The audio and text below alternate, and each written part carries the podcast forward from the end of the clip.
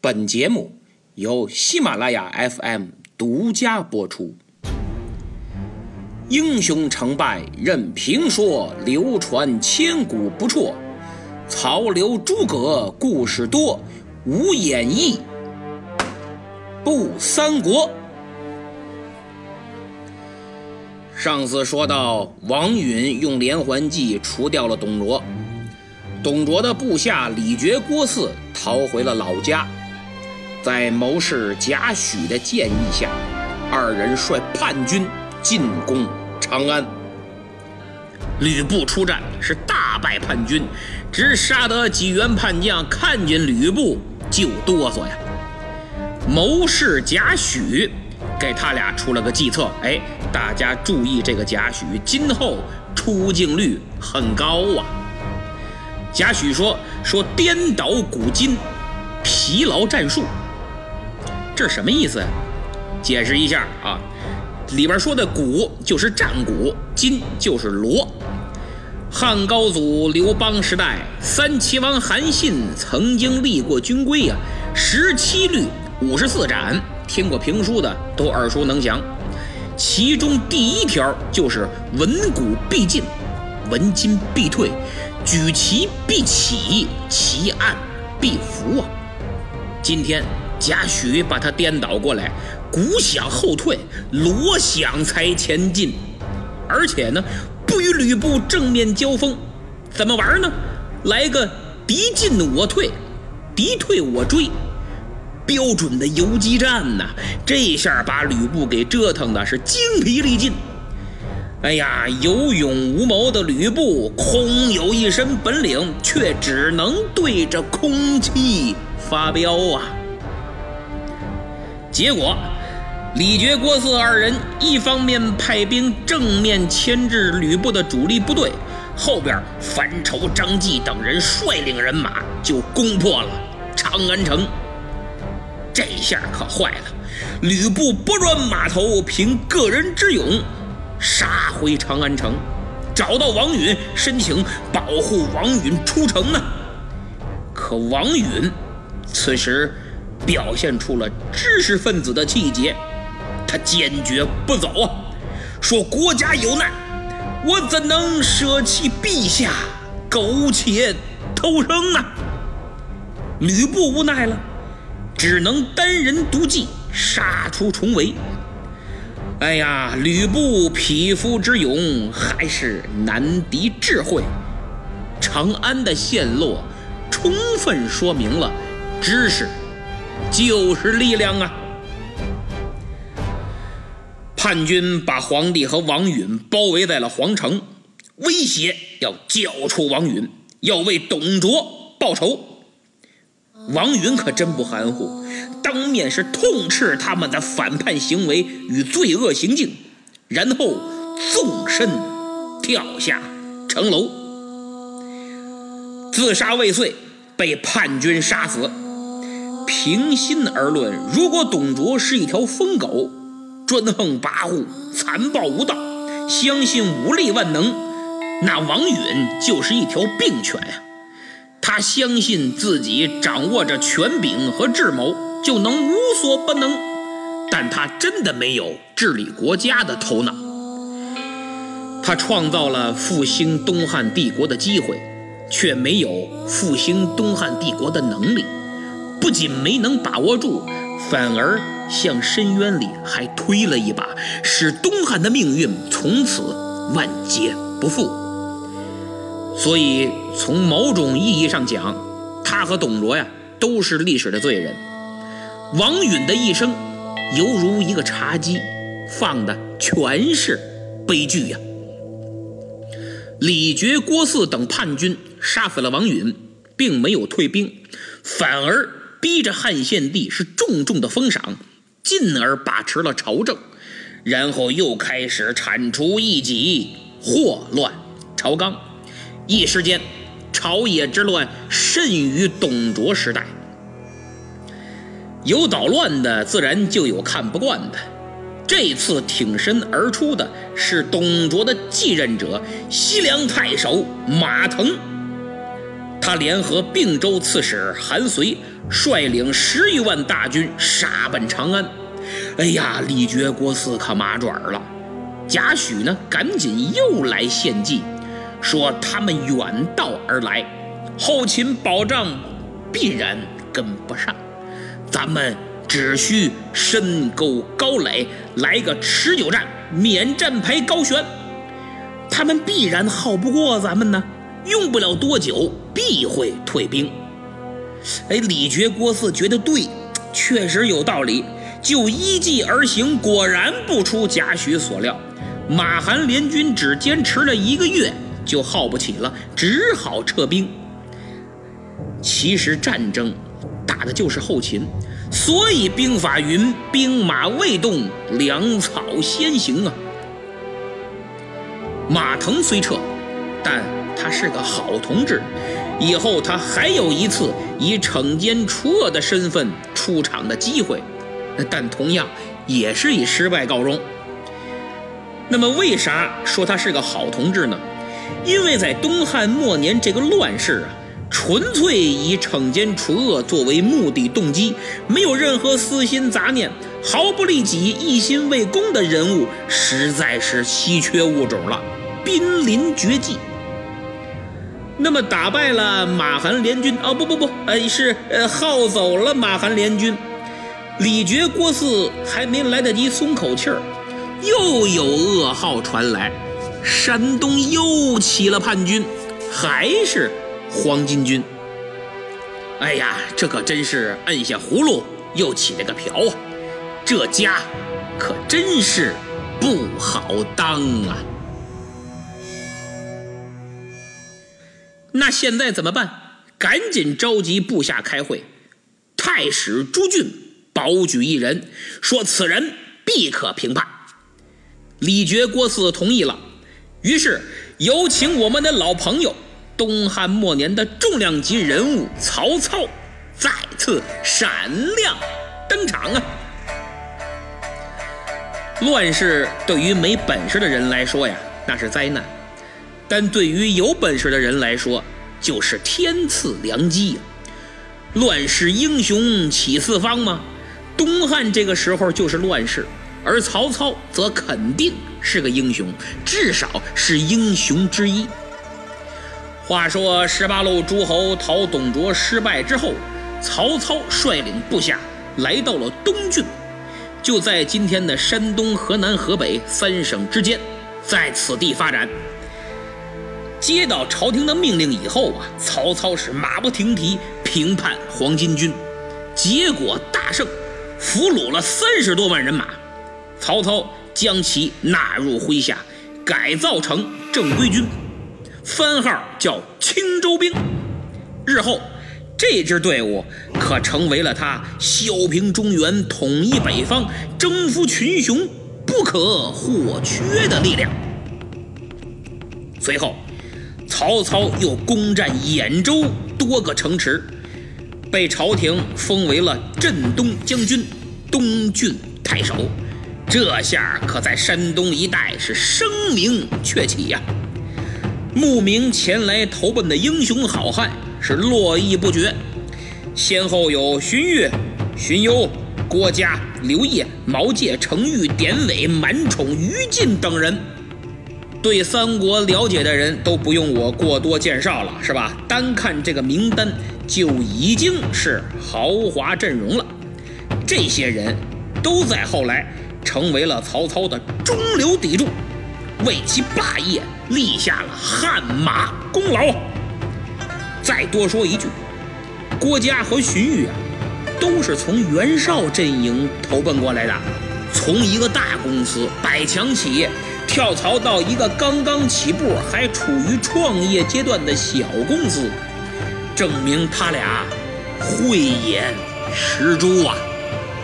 此时的曹操已经今非昔比，文有谋臣，武有勇将，充分奠定了自己事业的基础。曹操这块金子终于开始发光了。在这里还要给大家普及一个知识。正是在此期间，为了养活自己手下的人马，曹操同志开动脑筋，打造了一支特种部队，来为自己储备钱财。这支特种部队就是摸金校尉，从事的工作就是盗墓啊。在《鬼吹灯》的故事里，摸金校尉和发丘中郎将、搬山道人谢岭力士并称盗墓四大门派。曹操充实了势力，站稳了脚跟，提升了威望，就开始考虑呀，哎，把自己的老父亲曹嵩接到兖州来安度晚年。当时老曹嵩为了支持儿子的造反事业，是散尽家财，然后隐姓埋名，躲在琅琊，就是今天的山东临沂。曹操派手下一个叫英绍的，带着人去接应。这本是做儿子的一片孝心，但接下来发生的事儿却是出乎了所有人的意料。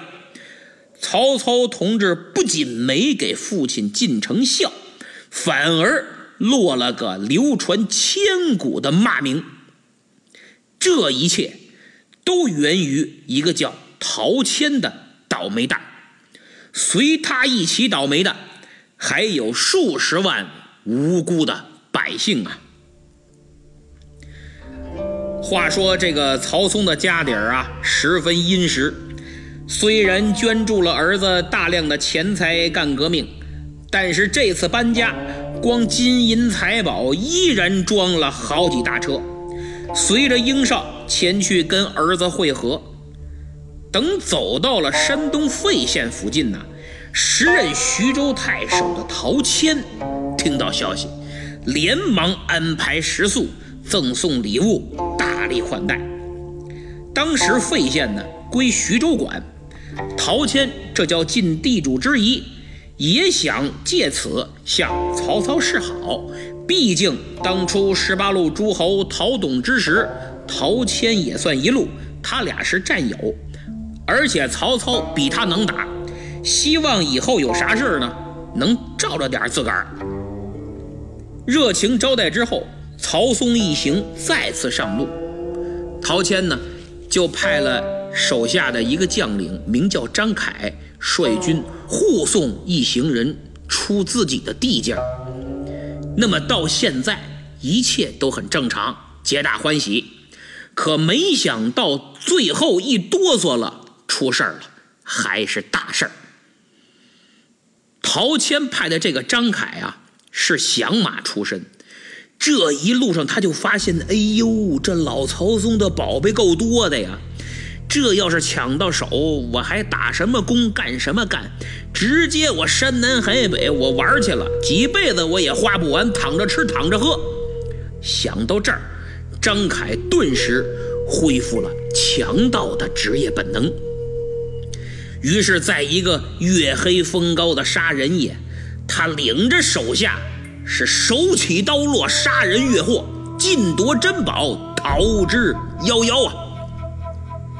曹操接到消息，我的个天哪，好嘛，五雷轰顶，悲痛欲绝。他留下荀彧看家，召集手下所有部队进攻徐州，替父报仇啊！其实曹操早有吞并徐州。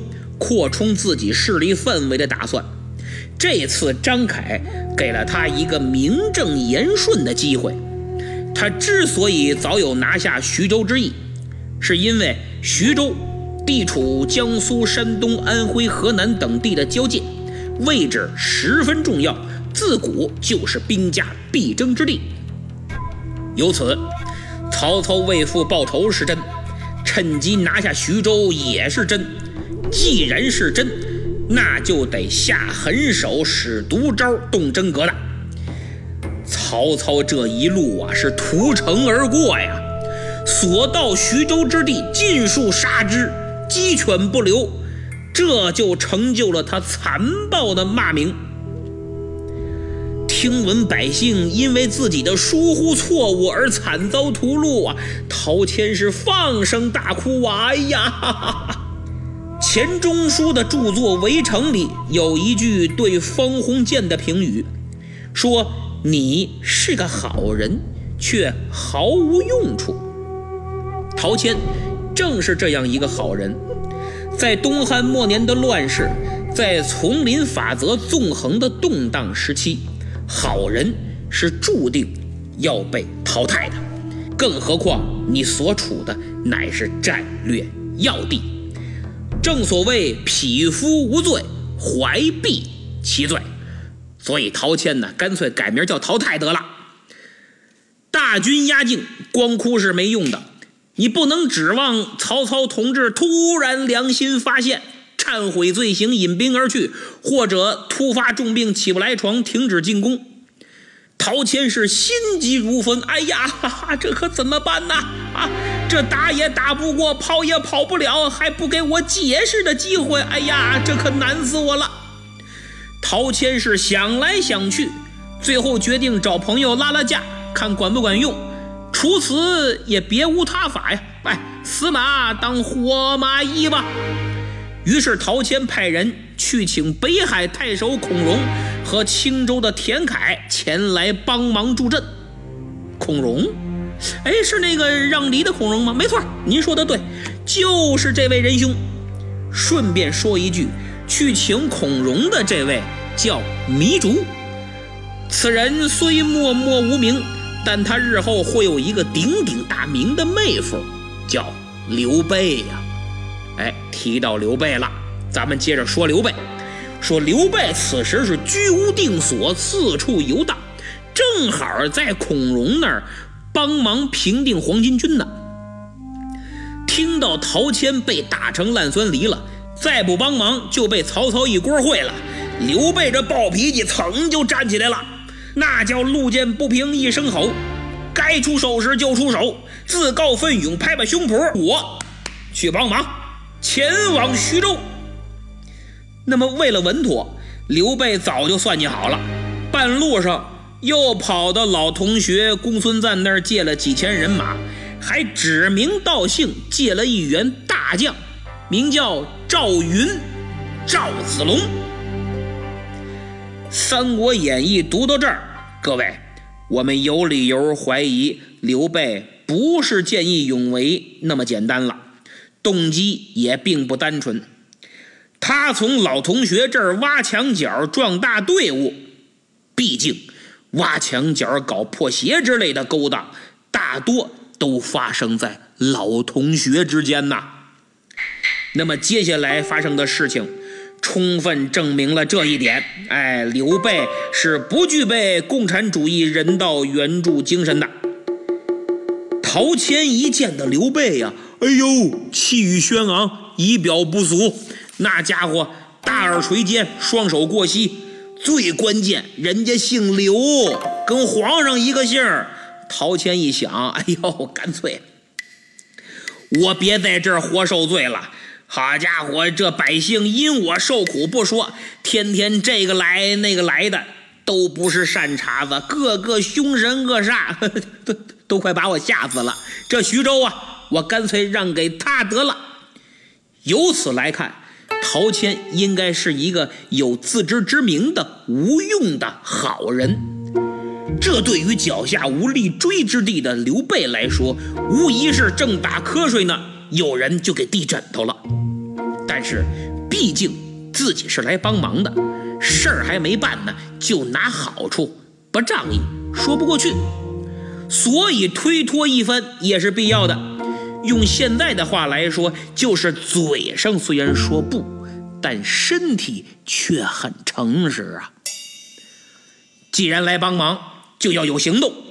于是刘备出手了，给曹操写了封信，大意就是说。现在董卓余党还在祸乱朝廷，黄巾军又风起云涌，四处作乱。曹公，你应该先公后私啊，所以赶紧撤兵去救国难吧。这是典型的忽悠，大忽悠，道德绑架。曹操大怒，我去，气死我了！你，我爹都被人杀了。你还在这儿给我讲什么天下为什么重，什么先公后什么私？你少跟我这儿扯里根楞。但是过了一天，曹操给刘备回信却说：“好吧，给你刘备这个面子，我撤军。”不是忽悠，是真的。曹操真撤了。刘备是真没想到啊！好家伙，估计舌头都吐出老长来。没想到自己一封信，居然真退了曹操。什么叫惊喜？这就叫惊喜，而且是皆大欢喜。陶谦一看，我的天哪，这刘备太有本事了，一封信就把曹操吓成这样。哎呦，得嘞，徐州您收着吧，给你了，我不要了，我真不要了。刘备还是坚持不受，说了一番又大又空，还站不住脚的道理。陶谦自然不肯罢休，可刘备推之再三，一套太极拳打下来，找了个折中的办法。刘备暂居徐州的小沛，就是沛县，以便随时保卫徐州的安全。这下刘备可厉害了，开始起飞呀！因为短短几天的时间，他不仅有了自己的立足之地，工作中。还和大将赵云建立了深厚的革命情谊，更重要的是，在江湖上扩大了自己的威望，见义勇为，不图回报，多仁义呀！这才是一举多得。所以，徐州退曹，刘备可能是最大的赢家。但问题是，曹操也不傻呀，徐州。这块到嘴的肥肉，凭刘备的一封信，他就吐出来了，可能吗？这里边到底有什么玄机呢？